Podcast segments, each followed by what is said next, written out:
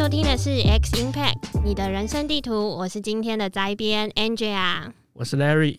因为呢，我们今天呢邀请到了大神级的人物，所以呢，好了好了好了，Larry，就是难得玩到新玩具。为了表示，就是我们今天遇到大神，就是邀请到大神级的人物。好，那我们今天的来宾是谁呢？是我们在广告科技业，然后旅居海外的志伟哥。然后今天不为我们带来就是广告科技业积累力赛吗？那在开始正题之前呢，我们也来做一下场地的夜配。我们今天来到我们啊好伙伴，就是 Mike My Studio。My My Studio 是一个记录美好生活的自媒体空间。My My 是台北最美的 Podcast 录音室。除了提供完善且优质的录音设备，也提供六种不同主题的录音空间租借。不论您是录制 Podcast、YouTube。直播、线上课程、商品拍摄等，一间录音室就能给您最多元的使用。麦麦陪你一起用声音传递美好理想，用空间品味质感生活。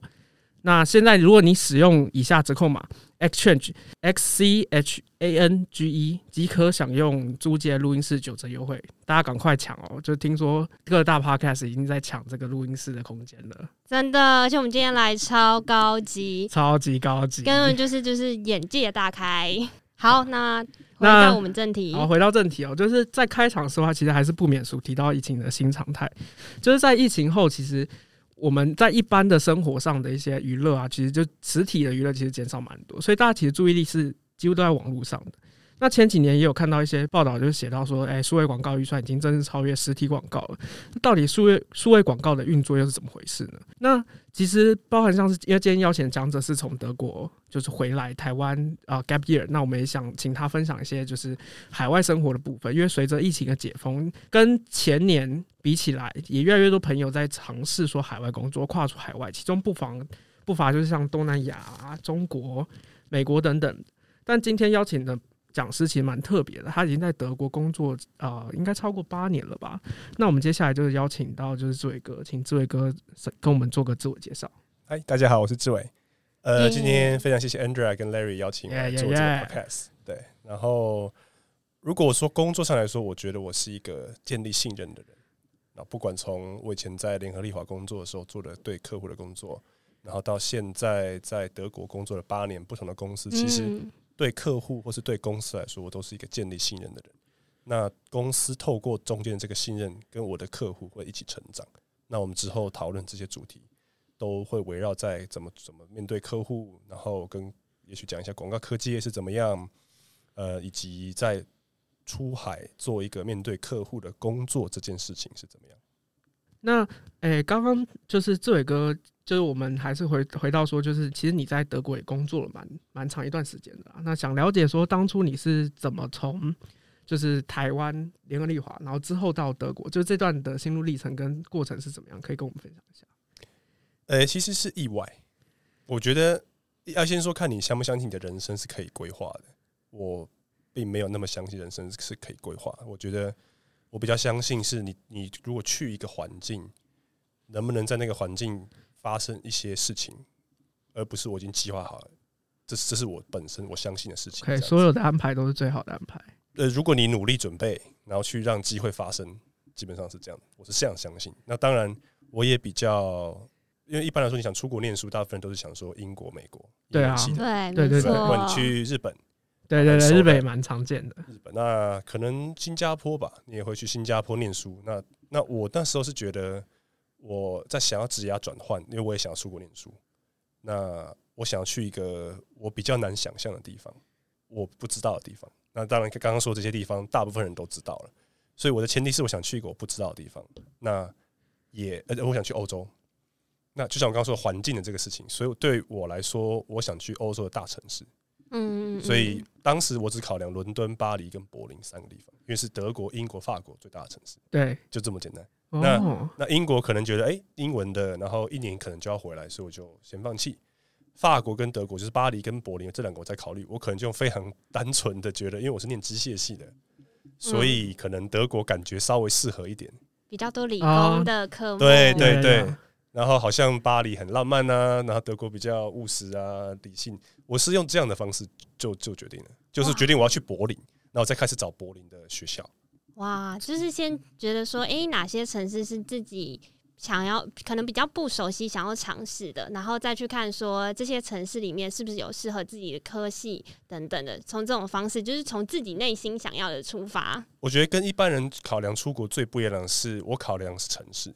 嗯，我我没有那么考那么在意学校，因为比如说你要在意学校，你可能就会有排名，对不对？有排名的话，你就想说，那我要念美国 MBA，我要念英国，就有一个排名。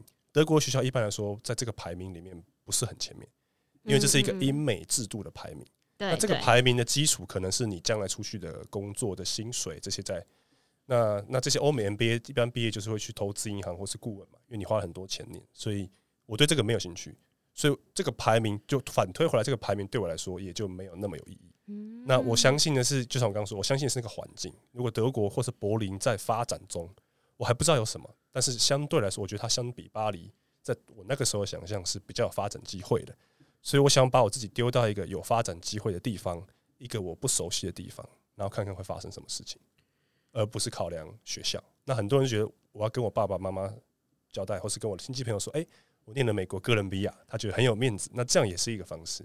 我的方式是，我想去那个环境，那那个环境带给我东西，我觉得对我来说会是有价值的。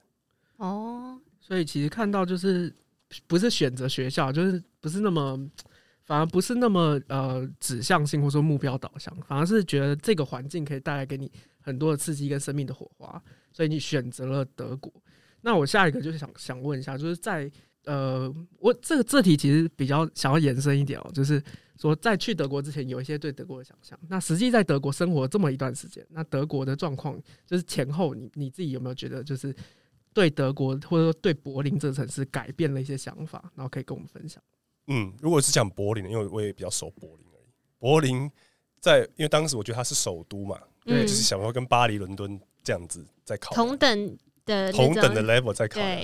那实际上它是首都没错，但是它跟巴黎跟伦敦最不一样的地方就在于，德国是一个非常资源非常分散的地方。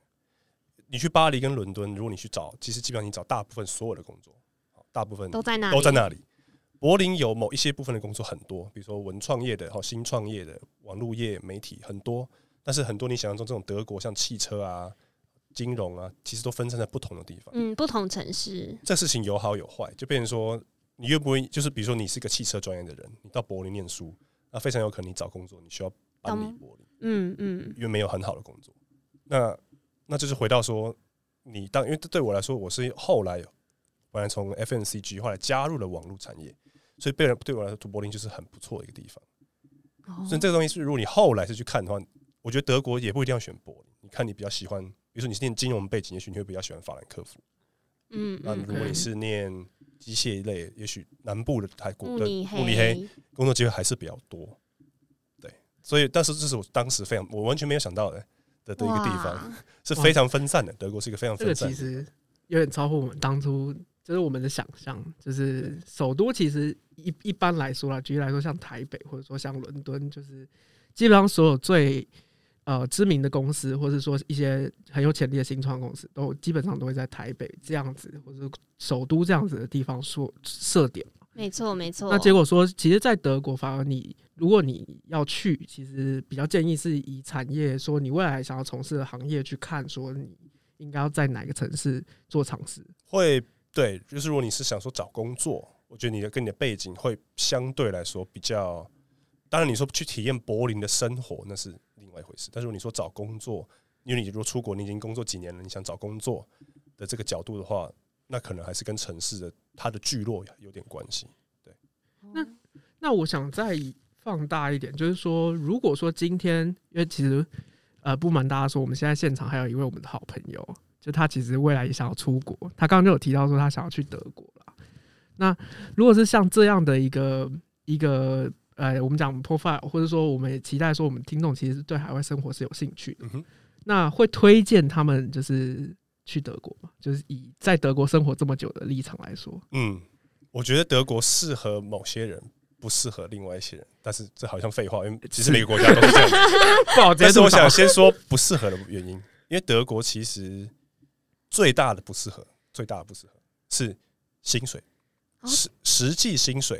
因为你说你想你想象中你去出国念书好，去美国哈，去英国去新加坡，你的朋友去那边念念书，然后找工作，你就会觉得哇，那他们薪水一定很棒，薪水两两三百万台币，三四百万，或是比如说去东南亚的，更多。是是嗯，是，我们 exchange 都有一位，是是是，这很有名，这数字很高，对，很非棒。常非常棒，非常事实上也非常好。可是这个期待在德国是，就是我先说，如果你有这个期待的话，就不要来德国，因为德国的名目所得也许差不多，但是实际所得可能只有名目所得的百分之六十。嗯，嗯意思说你是，你比如说你是年薪两百万，你收到手上只有一百二十万。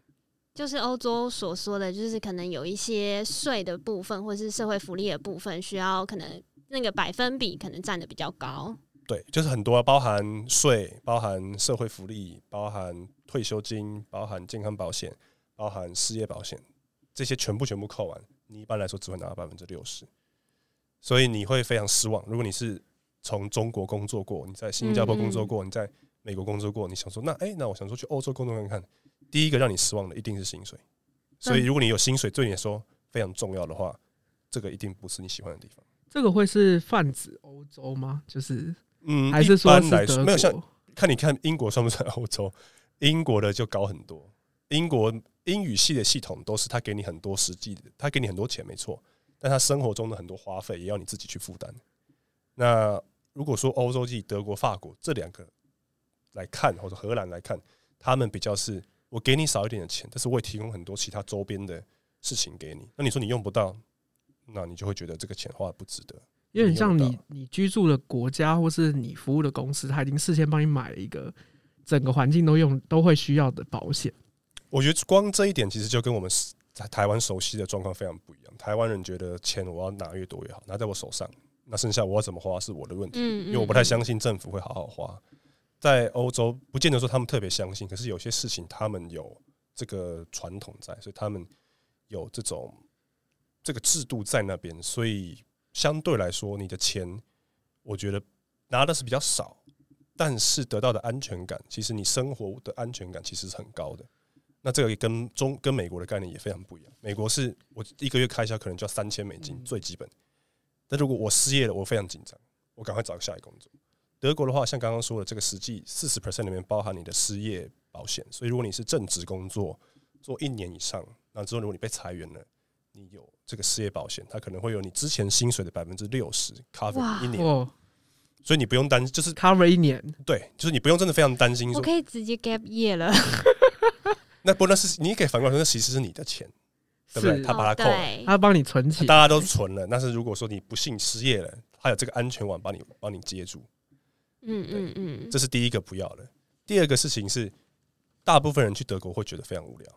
其实我我也怀疑去欧洲其实大概差不多，因为你想台湾人我们比较喜欢的这些所谓的有趣的事情，就是大家跟朋友见见面，然后去吃餐厅，大家常常聚会，这个事情在德国或甚至在欧洲都不容易发生。第一个，你的生活圈会变得很小；那第二个事情是没有那么多好吃的餐厅可以吃，对不对？你喜欢吃亚洲台湾菜，美食没有 KTV 可以唱，好，那没有 KTV 吗？没有 KTV，很少，就是那都是为了亚洲人而设立的，哦，是哦。。对，它是那德国人的娱乐是什么？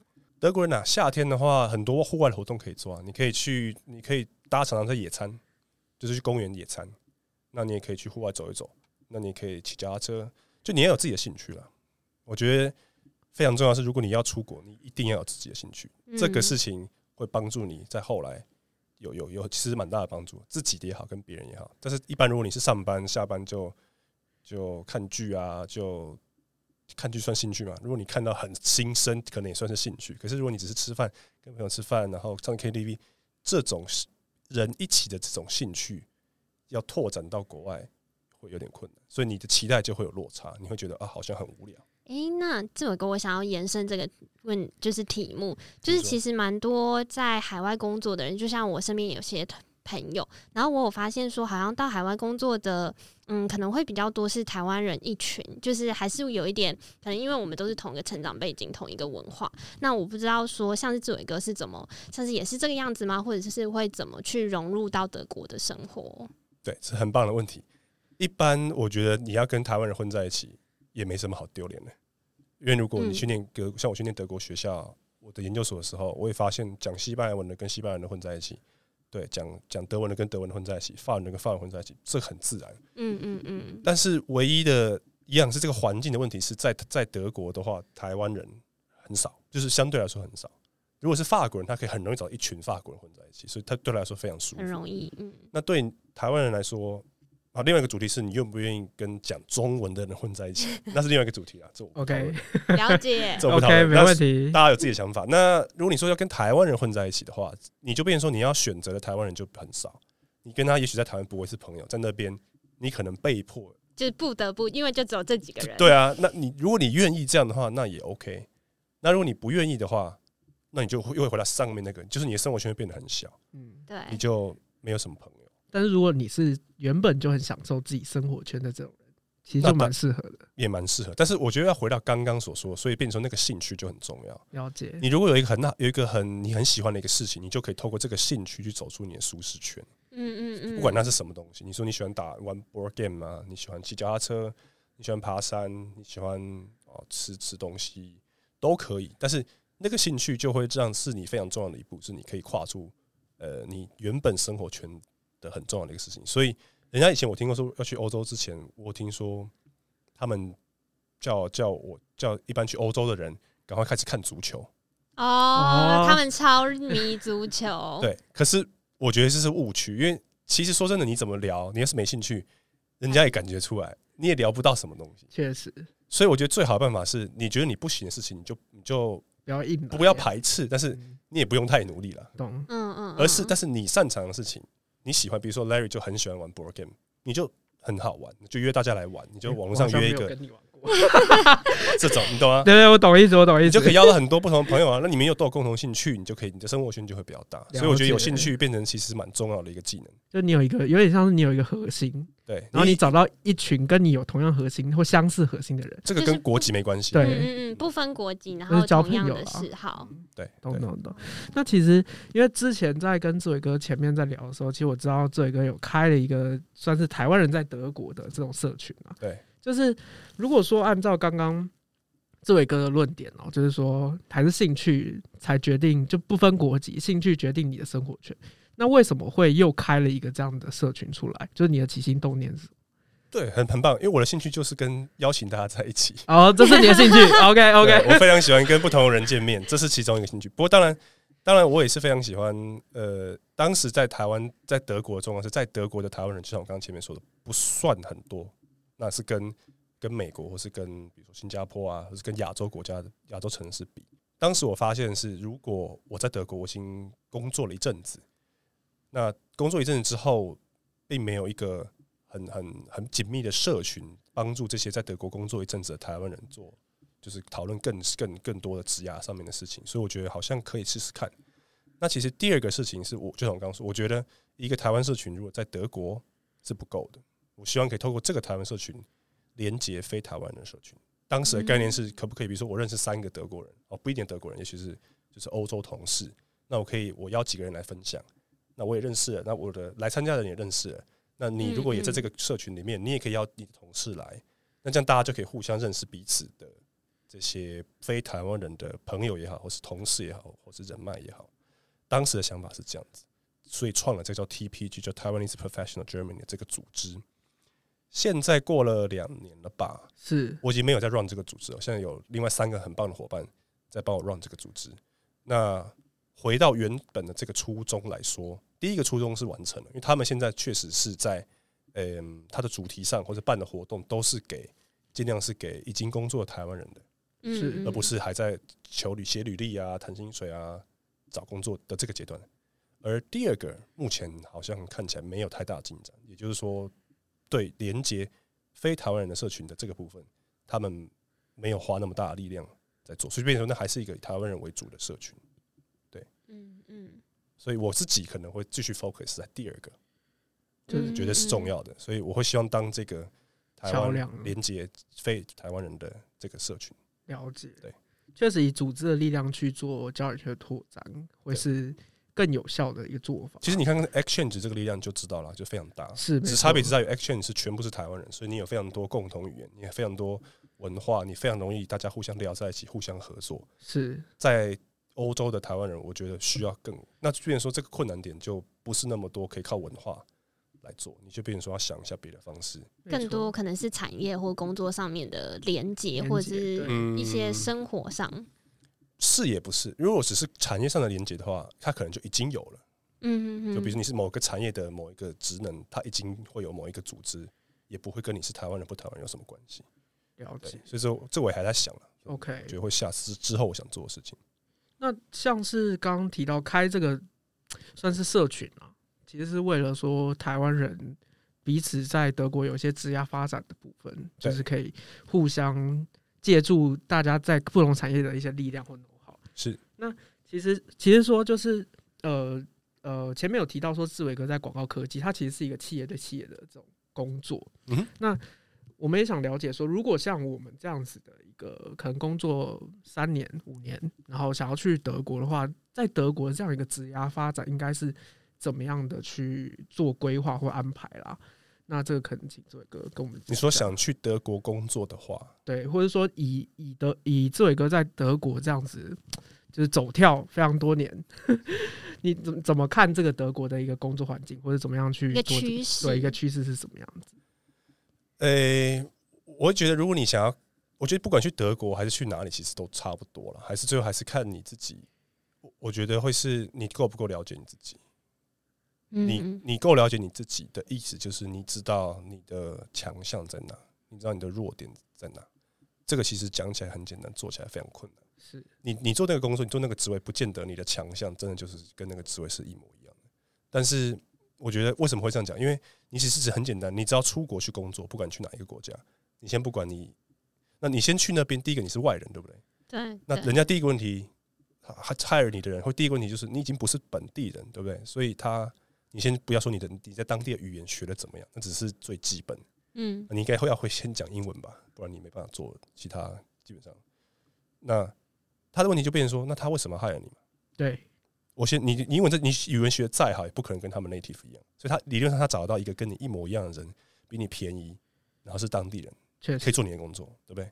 所以人家害了你，一定是你有某些部分做的比别人好，而不是你有些地方。做的不够好，因为做的不够好那部分他们已经知道了。嗯嗯。但是你好那个地方他们不知道，所以你要变成说说服人家为什么人家要找你，是你那个某个地方够好，你某个地方够好，就回到你要够了解你自己。你是做业务，你有不同业务的方式，对不对？你是做 product manager，你有不同强的地方。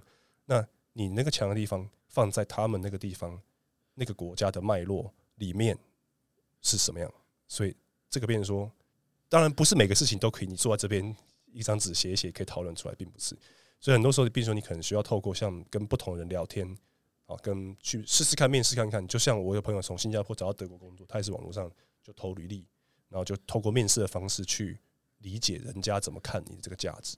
这个会让你对你你在市场上的价值跟你的强项跟弱项，你自己会开始变得比较明白。而这个明白不是不是只有你自己觉得，而是透过市场。跟别人去验证你，这两个其实是最准的。你想想看，你的同事常常夸奖你什么地方做的不错，你老板常常夸奖你什么地方做的不错，那市场就是比如比如说 recruiter，recruiter 跟你讲完他会有什么 feedback，或是你在讲什么地方最有自信，所以是三个面向的。你自己觉得，你的旁边的人给你的 feedback，市场给你的 feedback，这个会告诉你的强项在哪。那你的强，你应该你应该就要透过这个强项去找工作，而不是说比如说。你现在觉得在海外，你觉得可能是要做工程师或者做技术背景比较容易找到工作。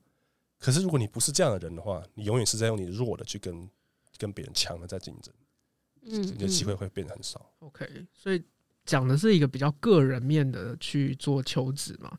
那如果说以行业面来说，就是因为这伟哥其实在台湾做的比较是快消品行业，嗯，那怎么哎到德国念了书之后，就是跳到网络圈，就是原因是什么？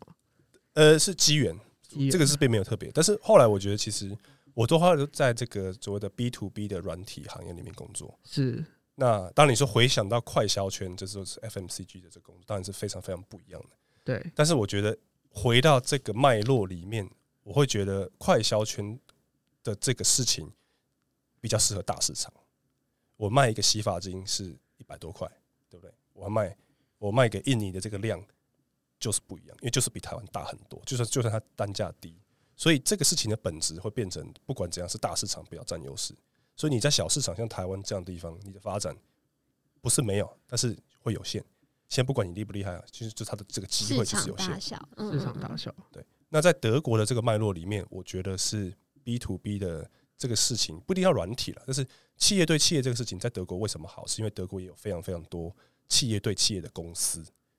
你可能不一定有听过他们，但他们在每个行业里面的那个那个某个关键地方，他们其实都有。那既然有这种很多企业对企业的公司，他们就有软体的需求，所以 B to B 的这个软体的这些公司或是新创，在在比如说，在我记得看资料是二零二零年的这些德国新创里面占了百分之五十，因为他们有这个需求在。嗯，那像我前几天看到一个新创也蛮好玩，它叫做它是专门做像就是购票系统的 API。嗯嗯，你可能没完全没想过，就是比如说你去参加，你去买那种球队的球票啊，你去博物馆买票啊，那个购票的系统那个流程是同一个。他们就是其实很很老旧了。是。那德国其实刚好就是欧洲最大的商务展览的国家，所以意思说他们有非常多商务的展场，每年都需要固定的卖很多票。嗯。所以他们就提供了这个环境给这种像票务的这种 B to B 的新创一个发展的空间。那这只是其中一个例子。那为什么这所以变成说 B to B 的这个事情在德国有这个背景，所以变成说它有这个土壤让 B to B 的新创会成长。那我觉得你在这样的一个环境里面就很容易找到工作，因为你很多不同的 B to B 的状况都会需要，我说软体的状况就会需要 B to B 软体，嗯，那有需要 B to B 软体就需要找人嘛。那他们有这个这个客户跟这个机会让让养起养得起这些 B to B 新创，所以这个环境我觉得是不错的。了解。那因为其实像软体这个东西，就有包含蛮多面向，就是不同的使用情境。比方说，你可能是要做供应链的，它有供应链的软体；你可能是要做就是行销面的，那有行销面的软体。那为什么说志伟哥在可能啊也是机缘巧合？但我们更想了解，就是一个广告科技这个行业来说好了，就它究竟是一个什么样的行业？能不能请志伟哥就是用可能一句话跟我们说明一下，就是它是怎么运作的？好，OK，对，广告科技基本上就是一个用人们的注意力去换取服务或是内容的行业。哦，如果你不愿意付钱的话，你现在做很多网络上，你去看网络上这些东西，你如果不愿意付出真正的钱去换取这个内容或换取这个服务的话，广告常常是一个现在最流行的一个方式。而广告科技就是这个这个基础设施，让这件事情发生。基本上，广告科技在做的就是这个事情。其实，Google 也是一家广告科技公司，Facebook 也是一家广告科技公司。你只要想象到你在网络上，或是你在做任何事情，是用你的注意力去换取内容或是服务的，那常常是用广告来养活这些内容跟服务的供应商。嗯，对。那后面的这个科技就是广告科技。那那这我跟我蛮好奇的，因为刚刚讲到说，就是用人们的注意力来获取嘛。那科技这件事情是怎么去发生？就是科技在里面扮演的角色。扮演 OK，对，这是嗯有两个，一个是一个是 scale，就是一个是当然你也可以说，比如说像传统的时候，很最早前的报纸，嗯，报纸广告，报纸广告的意思就是报纸你花十五块很便宜你买，对，它里面是不是很多内容？对，那他为什么可以活下去？就是因为有广告商愿意在报纸里面放广告，对不对？那那时候他其实没办法分辨说你拿的报纸跟就 Andrew 拿的报纸跟 Larry 拿的报纸是一样的，你们看到是一样的广告，对对不对？他没办法分辨。是，那数位广告就变成就是说我可以给 Andrew 一个我觉得他适合的广告，我可以给 Larry 一个 Larry 适合的广告。那这个事情就需要科技，因为他要知道你，他大概需要知道一些你的资讯，才有办法推荐给你他们觉得你适合的广告。报纸没办法，因为报纸没有你的资讯啊。嗯嗯嗯嗯所以这个回到像所有这些，就像刚说的 Facebook 跟 Google 也都做一一模一样的事情。你为什么你免费跟他互动的过程，你给他很多你的资讯，所以他就有办法给你他觉得你适合的广告。那这个广告越精准，对广告主来说，他就这个投资回报就越好嘛，所以他就愿意再继续投。那愿意继续投的话，他就可以再给你更多广告。了解。所以有点像是说，就是科技公司。用他的技术去追踪我们的行为，然后追踪我们行为之后，再把这个行为的就像是 insight 或洞察，然后算法出来，对，就去卖给真的要付钱买广告这些广告主们这样子。那我之前有听到一个都市传说，然后想趁这机会请就是志伟哥帮我们解答一下，就是很常说，呃，我们好像现在在聊一些什么，就是说，比方说，我今天在聊 podcast，那有可能就是下一秒我在翻 FB 的时候，旁边就出现，哎，某某 podcast 在出租，然后是一个广告，就是我们都会觉得他是在监听我，就是这件事情，就是作为哥怎么看？我觉得就像刚刚说的，他一定首先是第一个，你没付钱，是，如果你在网络上做很多事情。在你抱怨被人家监听、接被人家什么时候，要先看你有没有付钱。呃，你有点，因为这是一个一个冲突的部分。第一个，你不想付钱，可是你想要很好的内容，这件事情本身就没有道理，不可能。确实，因为你没付钱，他怎么样养好的好的写手或者好的制作影片的人？好，那你说好，那我接受。如果你说你付钱，那你可以不看广告，对不对？很多地方就是你也提供这种订阅制服务，是是是，没错，可以不看广告。所以那时候就是很公平的一个状况。那比较 tricky 的是，你开始你不付钱。可是你想要好一点的广告，或者你不想要被追踪太多，那这就开始变得有点困难。好，那你如果你第说你提供他越少的资讯，理论上其实不会减少更多广告，因为他还是要投给你，所以可能变得不太相关。那你喜欢这样子吗？你说你把你你说都不要都不要追踪我，他可能就会变成原本想像以前报纸的状况是一样，嗯嗯他就用同一个广告推给所有的人，那你还是会看到。那你觉得这样对你来说有有比较好吗？这个是第一个。第二个事情是隐私权，是是非常重要，当然是非常重要的。所以现在变说这些很多这些科科科技公司，他们也会开始说，嗯，我我会告诉你说，我我收集了你什么资料啊？我告诉你是很透明的这个状况，我觉得这样是好的。但是相对来说，只有大型的科技公司才有这个能力，第一个跟你沟通这个事情，那沟通完之后，他最后有个大绝招，就可以跟你说，好，我还是要收你的资料，你同不同意？那你说我不同意，他说好，抱歉，我的服务你不可以用，可是你就会用啊，对不对？因为你想继续用，所以变成说他他已经很明确告诉你说，我收集这些资料哦，你看我很透明，我但是我还是要收集，你要不要给？你要继续用的话，你就会给，对不对？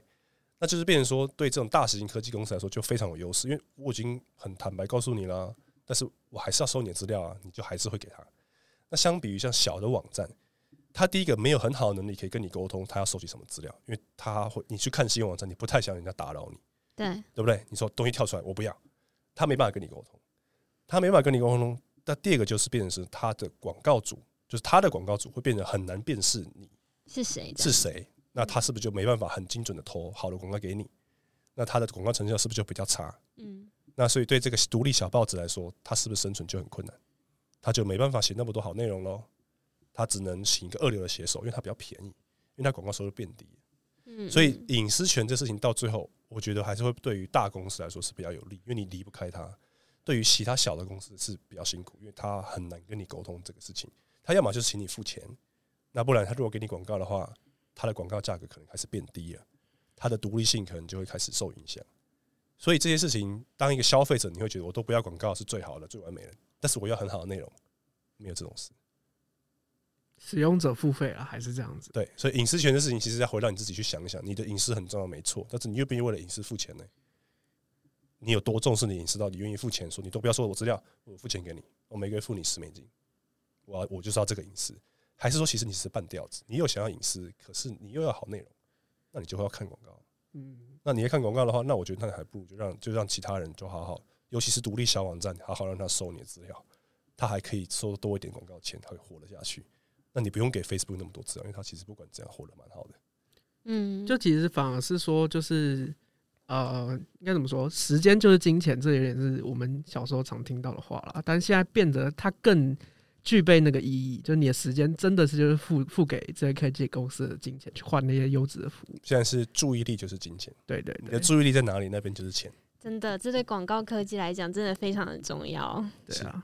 我想问，就是我们还是回到职涯这一块，就是在这样的产业，说就比较核心的岗位，就是核心的职位是什么？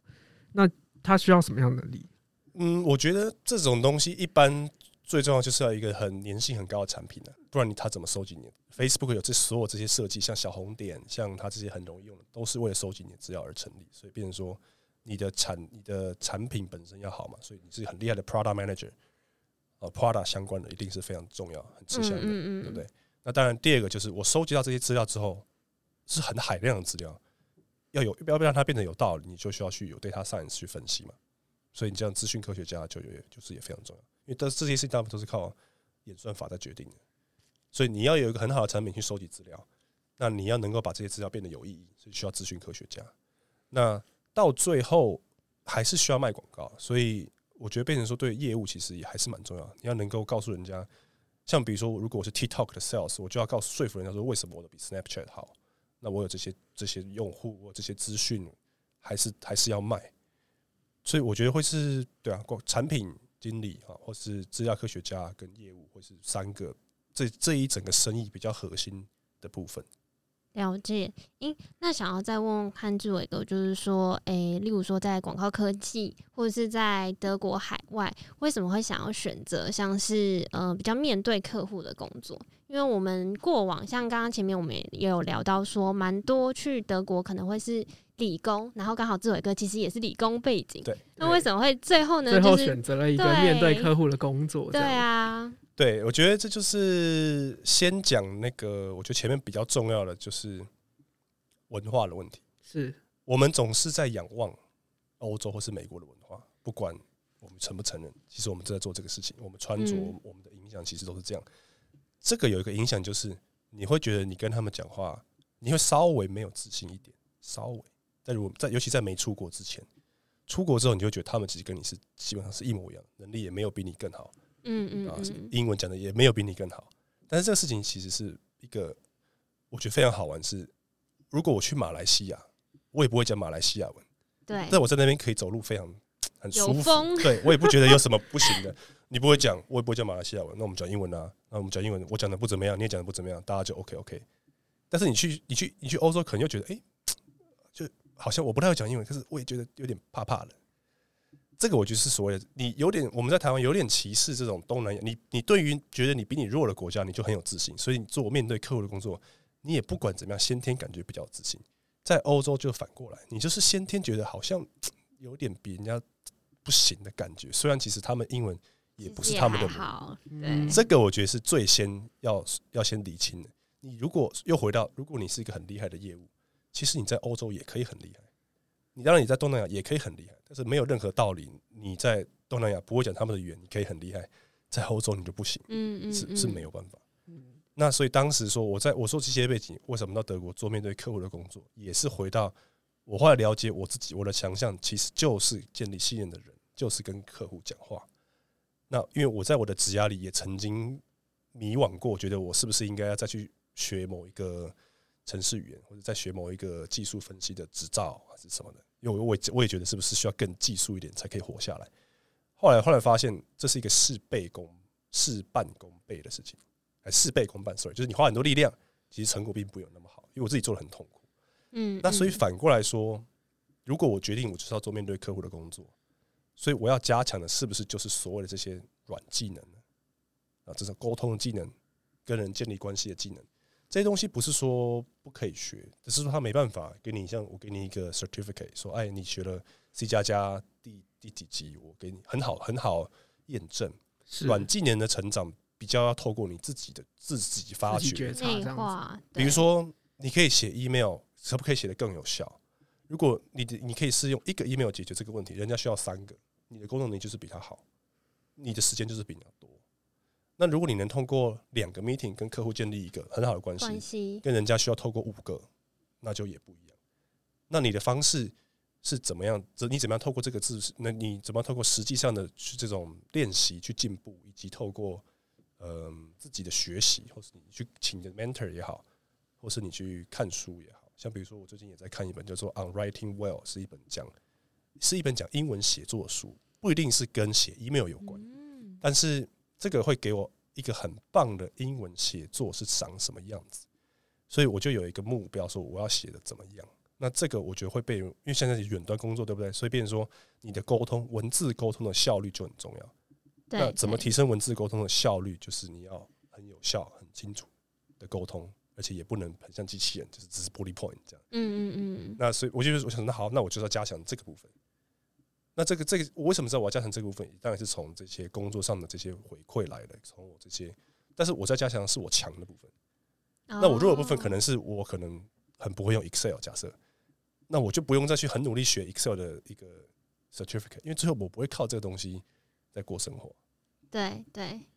所以面对客户有非常多面向是不一样的。就比如说，你是一个非常 technical 的业务，那你可能就会想要再加强一点。那你是一个非常会沟通的业务，你是一个非常会建立关系的业务，非常会 small talk 的业务，都不一样。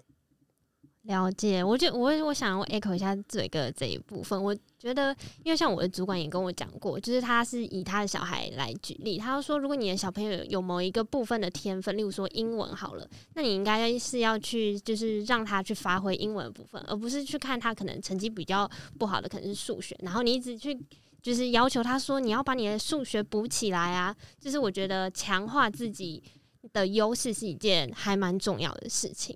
但我也很好奇，就是说，因为这有一个刚刚有讲到，就是自己的强项可能是建立就是关系、建立信任，那他有点类似软实力的部分。那当初在面试，例如说这类型，例如说 CSM，在德国面试 CSM 或者是 Account Manager 相关的职位的时候，要怎么把这些就是强项展现出来，或者是当时是有什么准备的技巧？嗯嗯嗯，很好问题，很难。对，信任这事情听起来非常。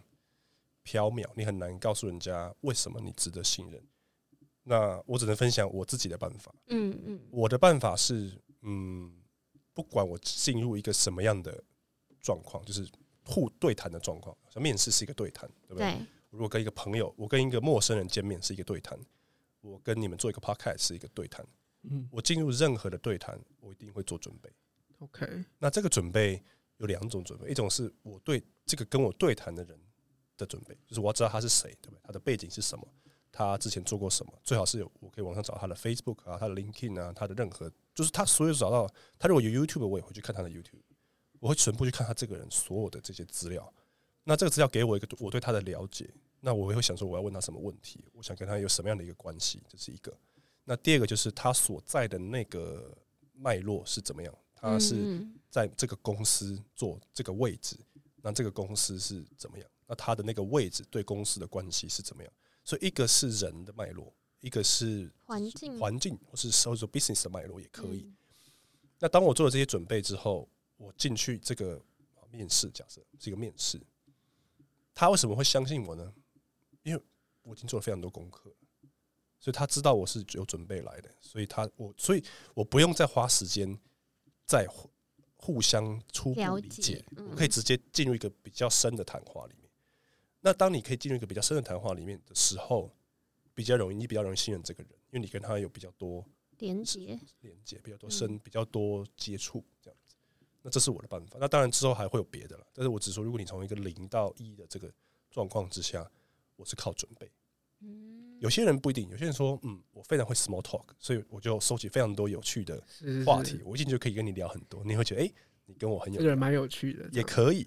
还有听说，对啊，各种不同的方法。但是我觉得我的我会发展这个方式，也是因为我跟在国外有关。因为我在不管我在哪一个环境，不管我的客户是哪一个国家的人，我都先从专业的部分开始，因为这个跟文化就没关系。嗯嗯嗯嗯，因为我们大部分也是在一个专业的环境之下开始的嘛，所以我先让你觉得我非常专业，然后你就是我在专业上值得你信任，你可能会慢慢开始信任我这个人。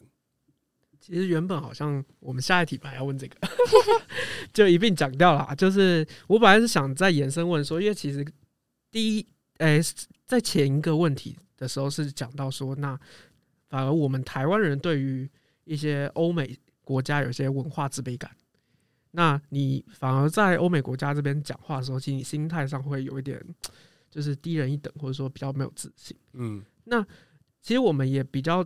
能够理解的是说，我我们比方说，我们想要去欧美国家，然后去做类似客户应对的工作，可能人家就是说啊，那这就以台湾人的想法，就是哦，那他们应该比较信任他们自己国家的人吧，或者说讲英文的、讲当地语言的。嗯，那作为一个亚洲人这样子的角色，你怎么去就是突破？其实刚刚有有部分回回应到，但我还想针对这个部分，就是再延伸问问看，说有什么具体的例子？对对对，具体的例子，OK。其实有一个方法也非常简单了，就是你就运用他对你的刻板印象，那你就突破这个刻板印象，其实就可以了。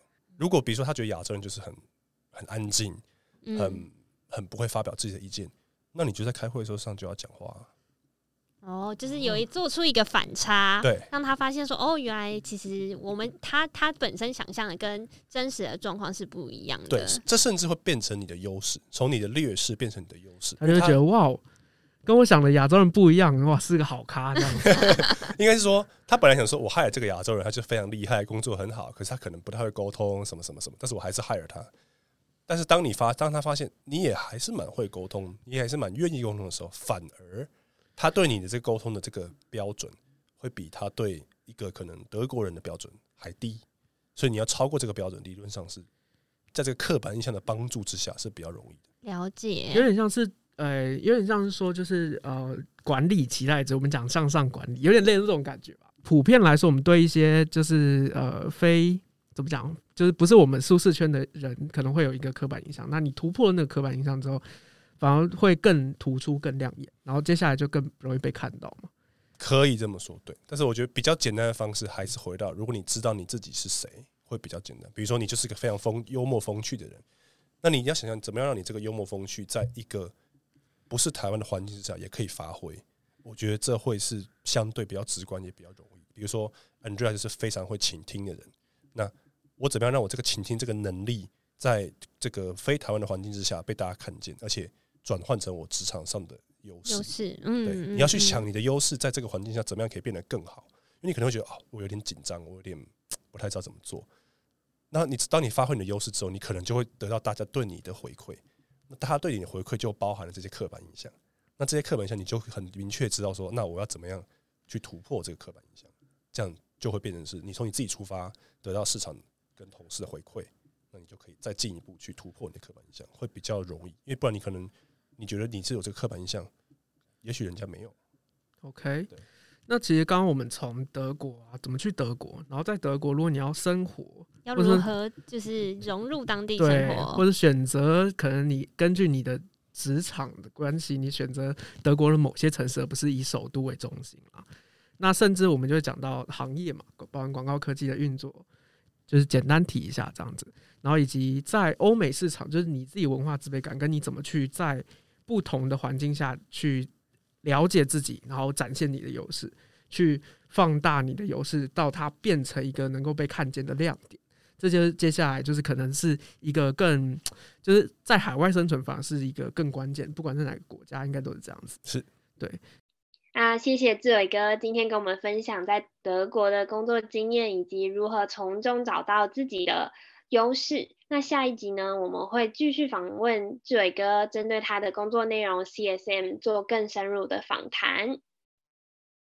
那我们 X Impact 每双周三晚上十点更新节目，在各大平台都会有我们的频道，欢迎大家订阅、追踪和分享给身边的朋友们，也欢迎到 Facebook 和 IG 帮我们的贴文按赞。那我们就下次见啦，拜拜，拜拜。